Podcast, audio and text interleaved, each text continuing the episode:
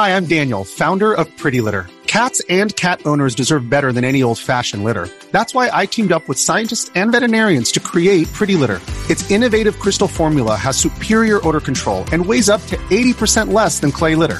Pretty Litter even monitors health by changing colors to help detect early signs of potential illness. It's the world's smartest kitty litter.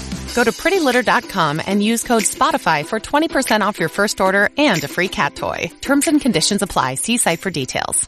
人类生存的空间，称其为阳间；人类死亡后，其灵魂所在的空间，称为阴间。在中国，大量的古代神话和道教典籍中都有阴曹地府的记载，这其实也说明了从古至今人们对死后世界的好奇。在中国神话传说中，阴间是由一道道关卡、一座座阎王殿以及层层地狱构成的。人死后，首先要去土地庙报道，随后过鬼门关，过了这一关，人的魂魄就变成了鬼。走过黄泉路之后，才能抵达阴间。许多死而复生的人对阴间有着奇怪的描述。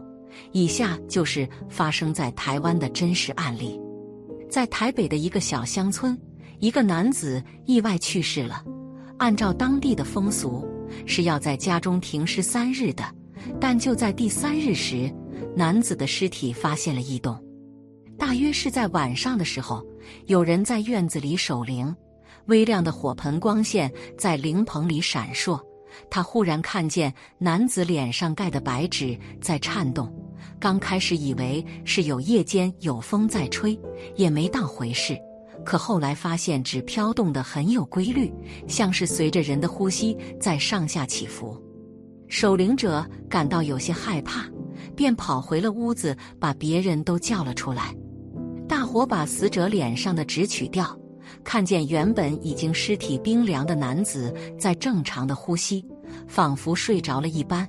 不一会，人就醒过来了，吓得其他人连忙跑掉。随后，男子的儿子试探着和他说话，简短的问了几句后，确信他真的活过来了。男子醒来后，第一件事就是要水喝，一口气喝了许多的水。几天以后，就和正常人一样的生活了。男子回忆说，在下面阴间时见到了许多过世的亲人，但是都比活着时要小许多，住的屋子也小许多，和他们去世时烧的纸房子的模样大不相同。男子还回忆道，在阴间，他一直都在走，似乎双腿不由自己控制，就是不停的走，朝着一个不知道的方向走，路上看不到河，看不到树。天上看不见太阳，看也不匀，感觉一直是阴天。时间感觉和阳间也不一样，在阳间一天，感觉在阴间却过了很久。路上有人在看他，却不和他说话。过世的亲人也不说话，怎么问也不理他，只是面无表情的望着他。男子觉得口渴，和路人要水也没有人给，就一直这样渴着。后来去到一个城镇，除了色调和阳间有差别，其余都差不多。他看到有个小饭馆，就进去想吃点东西，却发现一碗白饭就要七十万，一碗面条更是要二百万。就在男子不知道如何是好的时候，突然就醒了，然后发现自己活了过来。其实，在现实生活中，有许多这样死后还魂的人。甚至有人能死两次之后才真正死去，大多数人醒来就是不停的喝水。有些人能回忆起死时的情形，也是看见了很小的人口渴没水喝，走路不由自己控制。但有些人却无法回忆，说自己都记得看到的东西，却不能说，不能想，一想就头疼，疼得说不出话来。除了死而复生的人，人们其实对于阴间的想象大都来自佛家和道家古籍里的记载，所以人们才相信人死之后生活的地方是阴间。但是不能和阳间一样正常生活，毕竟阴间不是天堂。许多做善事的人和胡作非为的人，到了阴间结局是截然不同。他们在阴间存活的时间也不尽相同。在佛家的描述中，也证实了这一点。阴间在佛家的所说的六道轮回里称为恶鬼道，鬼道的一个月相当于人间的一天。恶鬼的寿命，短命的是千岁，长命的是万岁。由此而知，无论生活多久，至于那边生活怎么样，就根据人的业力来定。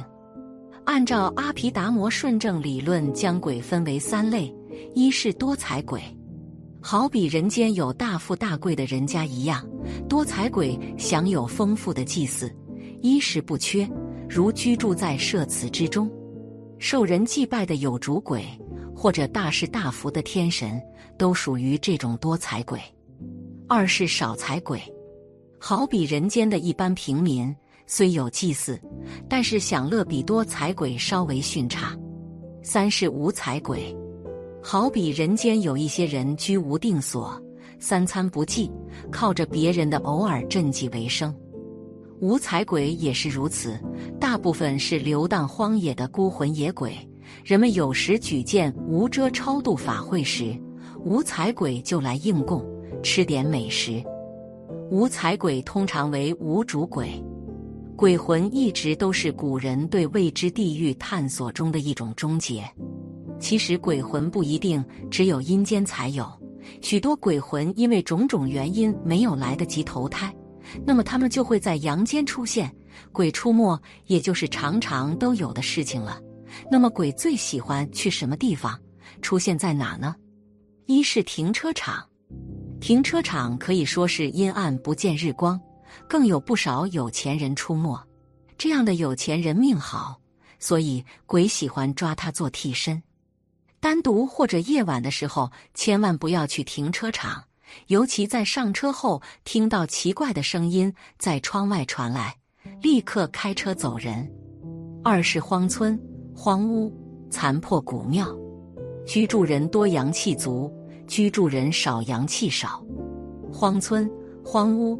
残破古庙，因为没人气而被邪佞之气侵占。表面上人迹罕至的荒村，其实总是熙熙攘攘，那是另一个世界的人居住的好地方。三是太平间，对于经常会人的地方，比如果医院和太平间这种地方，阴气很重，而且人经历了从生到死的过程，所以这里的非常多。墓地也是孤魂野鬼经常出没的地方，可以说这里是极阴之地，因为数以千计的人同葬于此，所以数量之多可想而知。四是桥洞，桥洞之下定有鬼出没。大家晚上经过桥洞的时候，不知道有没有注意听一些奇怪的空旷声音，尤其能听到一些奇怪的哭笑声，甚至是聊天的声音。对此，大伙千万要忍住好奇，晚上也好，白天也好，能不去桥洞下就尽量不去桥洞下。五是医院周围，很多医院设有太平间，医院是和平时期人最多的地方，这里阴气十足，身体弱的人不可深夜在医院附近走动。